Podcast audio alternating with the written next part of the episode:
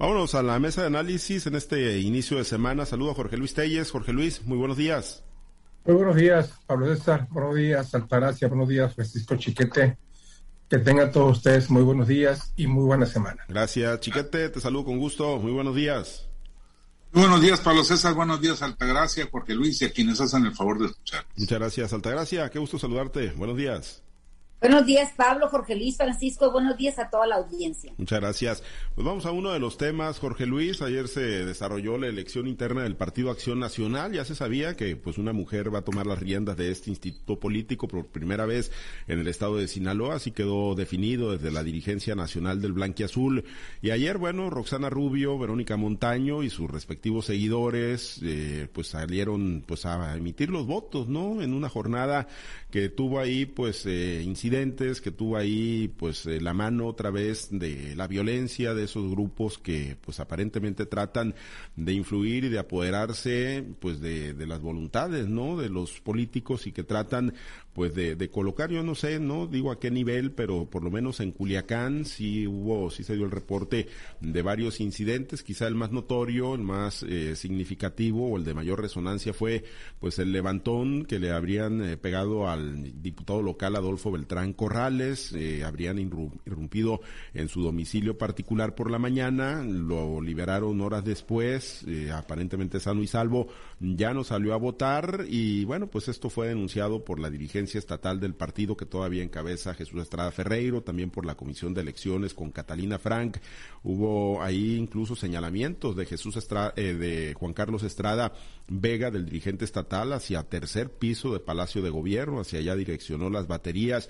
Tuvo una expresión ahí pidiéndole al gobernador Rubén Rochamoya amarre a sus animalitos, le dijo textualmente eh, Juan Carlos Estrada. Y bueno, pues quedó ahí manchada la, elección interna. Gana Roxana Rubio, por lo menos en el recuento de los votos. Yo, yo no he visto que la autoridad formal del PAN haya salido a validar los resultados, pero en los preliminares, bueno, fue un triunfo pues, relativamente contundente para Roxana Rubio. Jorge Luis, pues otra vez nos remitimos al 6 de junio y la operación de grupos de delincuencia organizada, o, se están magnificando estas, estas expresiones, es algo con lo que tenemos que aprender a convivir en el Estado, ya la dualidad delincuencia organizada, partidos políticos. Jorge Luis, ¿qué sabor de boca y cómo viste la elección del PAN el día de ayer?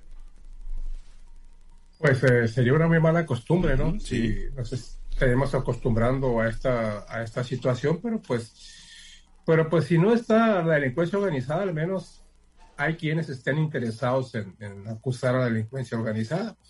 Rodolfo Beltrán, pues sí hubo una denuncia, ¿no? De, la dirigencia estatal del PAN, pero no hubo una denuncia formal ante la, ante la Fiscalía Estatal de Sinaloa. Y yo no sé qué interés pueda tener el el gobernador Rubén Rocha Moya en influir en una elección como la del PAN, un partido que es eh, tercera fuerza política aquí en Sinaloa, muy por debajo incluso hasta del PRI. Aquí en Sinaloa estoy hablando a nivel nacional, es otra cosa, la composición es diferente, pero aquí en, aquí en Sinaloa la fuerza política del PAN es la tercera y te digo, y muy distante del PRI, pues obviamente una diferencia astronómica con, con Morena. Yo no sé qué, cuál fuera, pudiera ser la intención del gobernador en influir en esta elección y menos eh, qué interés podría tener en, que Roxana Rubio sea la, presidenta. Estaba muy visto desde que empezó esto que Roxana Rubio era la, que tenía el visto bueno de la dirigencia de la dirigencia nacional y aún así por la diferencia como tú dices es, es, clara pero no es una, una diferencia eh, contundente ni categórica a pesar de que bueno, se tienen la, los recuentos preliminares, no se tiene el resultado definitivo, pero es obvio que ella ya ganó la elección, una elección que ya está cuestionada, que ya se habla de intervención de la delincuencia organizada, que se acusa al gobernador Roberto Rocha de influir en, eh, de intervenir en la elección y de, bueno, de influir en el resultado, pues no entiendo yo, ¿no? Como, como que, como que gana Rubén Rocha Moya en que, esta señora Rosa Rubio sea la presidenta del Comité Estatal, estatal del PAN, si es una fuerza política que no le representa ningún peligro, al menos en, en este momento, menos quizás de aquí a tres años, pero será hasta tres, hasta poco menos de tres años cuando se lleve con la elección constitucional aquí en Sinaloa, en la que participe el PAN en las elecciones locales para alcaldes, diputados, para diputados, incluso para la presidencia de la República, pero pues esto ya es en el plano federal. Lamentable que si interviene la delincuencia organizada, lamentable que, que, se den estos casos. ¿Por qué? Porque ya estamos viendo, ¿no? El levantón de Adolfo Beltrán es muy lamentable. Es un ciudadano como cualquiera, pero es un diputado local, es un diputado que, que es un representante popular, que tiene voz y voto en el Congreso del Estado y, también es muy, significativo pues que ya no haya aparecido. Hubo ahí unas, eh, unas fotos aparentemente de la puerta del portón de la casa del diputado donde aparece violentado como la prueba principal del levantón de que sufrió. Pero él no presentó ninguna denuncia. Tampoco salió a votar como estaba programado para las 12 del día y esto ya es, este, ya es muy lamentable. Y bueno, la, el, el audio que nos hizo llegar ayer a Altagracia de, de la, de la señora, esta, ¿cómo se llama la señora? La que Catalina el, audio. Catalina Fran, que es muy combativa, por cierto, dentro del PAN. Bueno, pues parece muy, muy, muy revelador, muy sintomático de lo que está pasando. Pues apenas ellos, ¿no? Que están dentro porque hacia el exterior, pues no se vio nada normal, excepto una bajísima participación, pero así estaba proyectado. O sea, el PAN tiene una membresía muy, muy, muy baja aquí en Sinaloa, también aquí en Culiacán. Entonces no había que esperar tampoco grandes colas, como no las hubo. Es más, te podría decir que el 99% de la gente de Culiacán ni se enteró de que había un proceso interno del PAN. Sí, esa, esa, es la realidad, ¿no? Un partido muy venido a menos y que pues con esto que ocurrió el día de ayer, lo más seguro es que pues otros también terminen por buscar la puerta para irse, ¿no? Eh, como ha ocurrido en el pasado también. Chiquete, y bueno, eh, quizá pues no, no el gobernador Rochamoya directamente interesado, pero sí desde tercer piso pues alguien quizá interesado en hacer la diablura el día de ayer. Pues mira, si no es, si no es un, un enviado del diablo, sí hay por lo menos fuerzas alrededor de, los grupos políticos, grupos que probablemente habrían participado en la elección eh, gubernamental y que se quedaron con esa viada o con esa idea de que pueden seguir siendo factores en la, en la definición de cosas en los partidos políticos y en la vida pública del Estado. Creo que, eh, aunque sería muy difícil probarle al gobernador ese interés, como señala Telles, creo que al, el propio gobernante debiera estar preocupado con este tipo de, situaciones, porque pues se, se, puede ir generando una, una nueva condición en el Estado, lo que parecía una, una situación de momento, esa intervención del, del grupo, de los grupos delictivos en diversas plazas de, de Sinaloa, pues que llega, eh, pretenda quedarse en el ámbito político sí es una, una cosa que debe preocupar, incluso si fuese un partido de peligro para, el gobierno, aunque no lo sea de momento. También, eh, pues del otro lado está eh, esa misma actitud de, dentro del PAN de hacer una denuncia pública, un señalamiento público, pero no correr con la misma, por la misma vía hacia los señalamientos jurídicos, una demanda, una denuncia formal que deje por lo menos el antecedente. Yo entiendo que cuando se habla de participación de los grupos delictivos del crimen organizado, pues genera miedo. Nadie quiere arriesgar el pellejo por una situación que no va a ir a ningún lado. Pero creo que los partidos debieran tener esa interés. No la tuvo el PRI en estos uh, meses posteriores a la elección del gobierno del estado y de los ayuntamientos eh, y ahora pues lo todo indica que no la va a tener el PAN eh, a pesar de una intromisión ya denunciada por ellos en su vida interna. Creo que hace mucha falta que se den estos pasos, que se concreten estas denuncias formales, porque de lo contrario el destino que les queda a los partidos y a la sociedad en general es el de estar en manos de estos grupos delictivos si es que efectivamente se produjo esa intervención, Pablo César. Sí, porque pareciera, pareciera que, que sí, Altagracia alguien está tratando de, de patentar, ¿no? Este modus operandi en Sinaloa y pues ahora pues algo más visible. Digo, lo que siempre se ha sabido es que pues tratan de influir, quitar, poner candidatos previamente, pero ya salir los días de las jornadas como ocurrió y eso es una realidad, salieron a influir el 6 de junio y ocurrió ayer también en la elección interna del PAN, pues yo no me quiero ni imaginar cuando quieran poner también hasta síndicos municipales, no entrando el año los diferentes ayuntamientos. Mire, esta condición de violencia electoral es una situación que se ha venido dando en México desde hace mucho tiempo. Quizá aquí en Sinaloa estamos viviendo los albores o, los principios de este modo de hacer campaña, este modo de presentarse ante la sociedad para inhibir el voto o inclinarlo hacia algún, hacia algún lado de la balanza que se quiera favorecer. Lo que es un hecho es que eh, la violencia en contra de un instituto político como Acción Nacional, en contra de un diputado local, que representa la voz del pueblo, que ella tiene un mandato constitucional de ejercerlo en el Congreso del Estado, me parece que es algo muy grave, no vivido recientemente en Sinaloa, ¿no? Entonces, eh, independientemente de que Adolfo Beltrán debería, está obligado a presentar una denuncia de hechos para que se castigue, para que se busquen los responsables de esta situación, aunque en ello, como ustedes lo han mencionado, le pueda costar pues eh, algo más que que un levantón, quizá esté en peligro hasta su integridad física, pero como representante del pueblo eh, debería de, iniciar un procedimiento legal para que la fiscalía eh, empiece a armar pues toda una carpeta y sobre todo darle seguimiento a este tipo de actos violentos. Ahora, también es oportunidad para el Congreso del Estado de buscar legislar eh, en torno a esta situación. La violencia electoral no debe de permear en Sinaloa, no debe de hacerse un modus operandi y sobre todo deberían de iniciar ya el que este tipo de delitos con la denuncia pública, si es que por, el riesgo que significa poner una denuncia formal, debería de perseguirse quizás de manera oficiosa o, ser una investigación de oficio, situación que en todo el país no, no hemos visto que se dé esta situación. Siempre queda como un llamado al aire, como una injuria o quizá como un señalamiento, pero realmente es en el país donde no pasa nada. Simplemente también ahora en la semana, a finales de la semana, vimos como una diputada eh, de Morena o senadora de Morena también fue atacada de a balazos por, por estar haciendo visitas a, a, algunas comunidades. Entonces, la violencia se da tanto en el partido oficial como en la oposición en los, y en los aliados de estos mismos partidos. Entonces, estamos viendo cómo en vez de incentivar a que la ciudadanía participe en este tipo de actos, pues eh, llamemos electorales ya de, de, de, este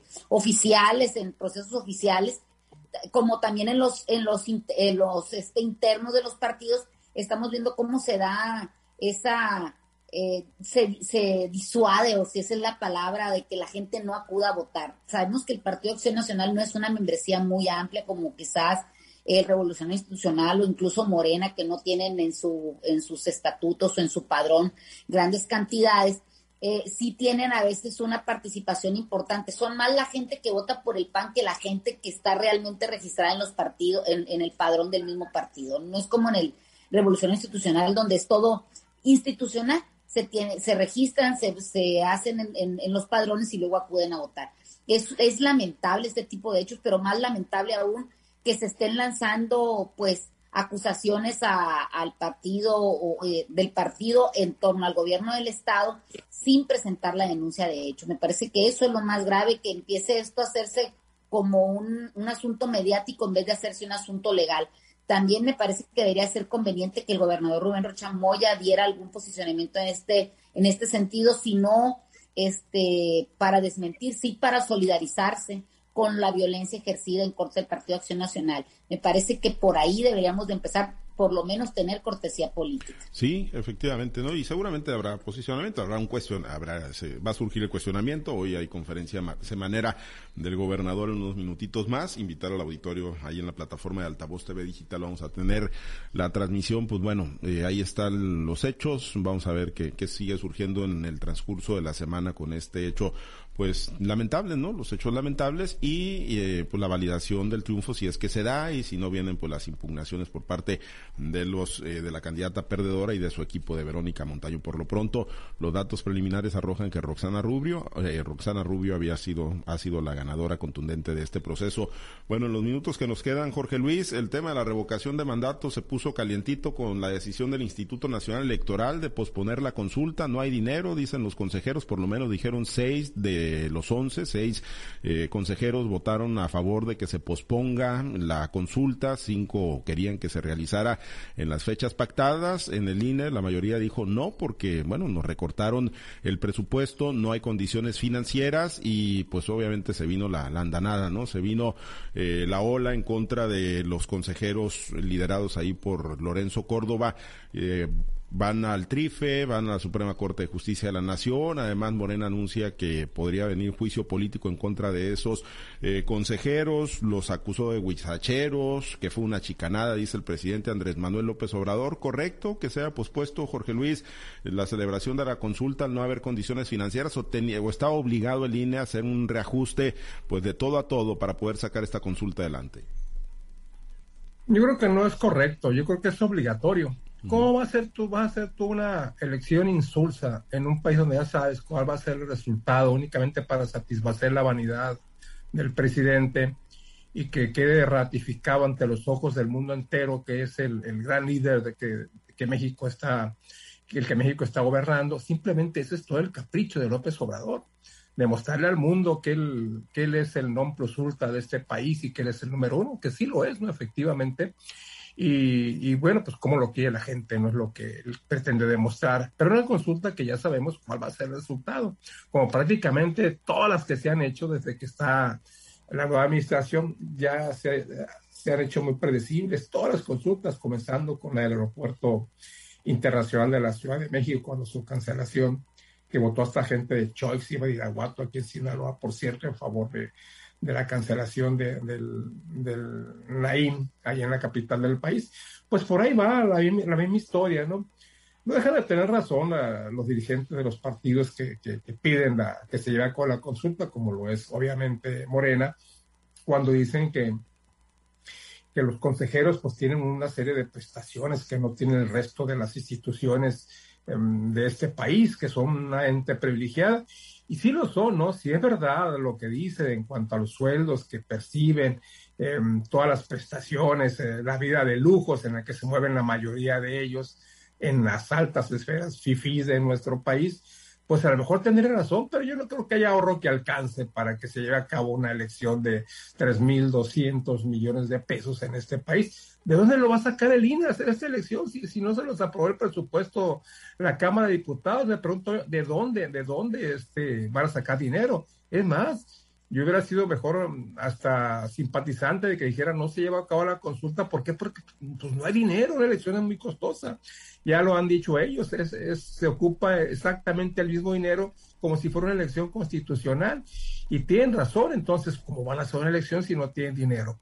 Entonces, incluso yo pensaba que hasta la fueran a cancelar. No la cancelaron, únicamente la están em, postergando en, la medida en que ven de dónde sacan recursos y la Secretaría de Hacienda les asigna una nueva partida. Definitivamente de los ahorros del INE, de ahí no va a salir el dinero porque pues eh, nadie está dispuesto a, renunciar a sus privilegios, ni el INE, ni la Suprema Corte de Justicia, ni todos los organismos donde los titulares y, y y los que ahí trabajan los protagonistas, pues ganan mucho más, mucho más, hasta tres veces más que el presidente de la República, que yo siempre he dudado que realmente ese sea el sueldo del presidente, 108 mil pesos al mes. Pero pues bueno, es lo que hay, lo que se dice, lo que se sabe.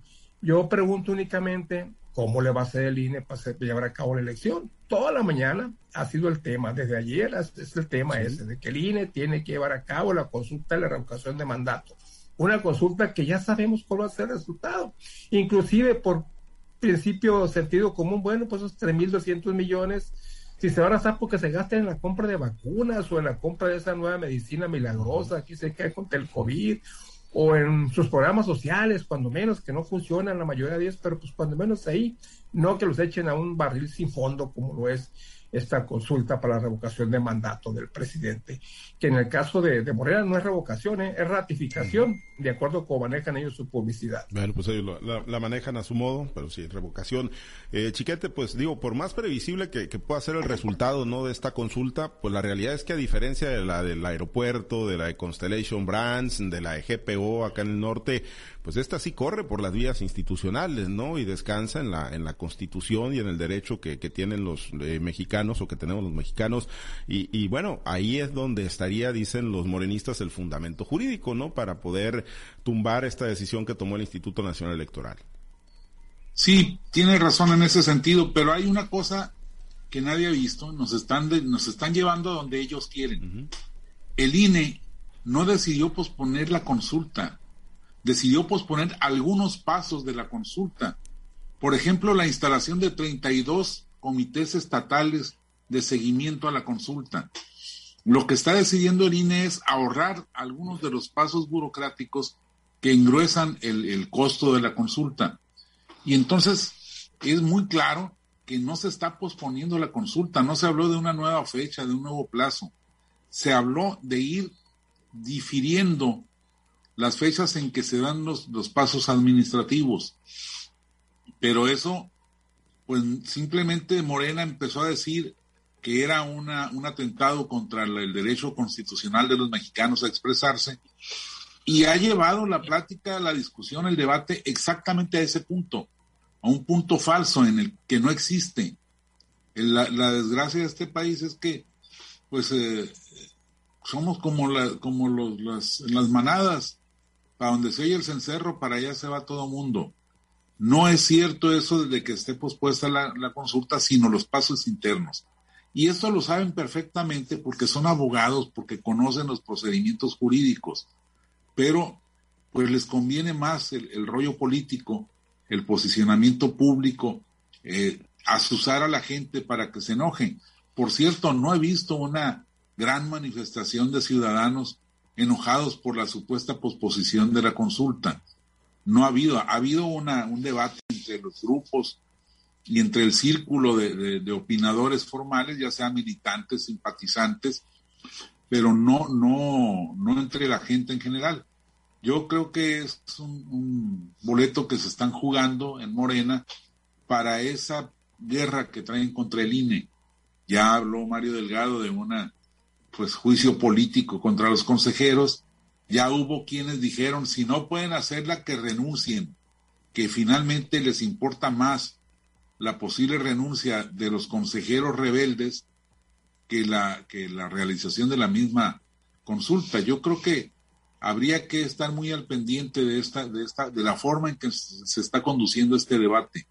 No hay, insisto, por lo menos así escuché yo que lo explicaron en su momento los consejeros que, que votaron por la posposición, no hay una posposición de la consulta en sí, sino de los pasos internos, los pasos intermedios que se están dando. Pero bueno, pues estamos yendo al debate a ciegas y, y eso los, es lo que se está acostumbrando en este país. Muy bien, pues hay que eh, sacar bien, digo, hay que ver los otros datos, ¿no? Que nos comparte Chiquete, ¿no? Así es. Los otros datos de, Chiquete, porque hasta los gobernadores, ¿no? Ya los gobernadores morenistas, por supuesto, pues, le hicieron coro, ¿no? Por supuesto, con un desplegado. Altagracia, ¿algún comentario, un comentario final antes de despedirnos?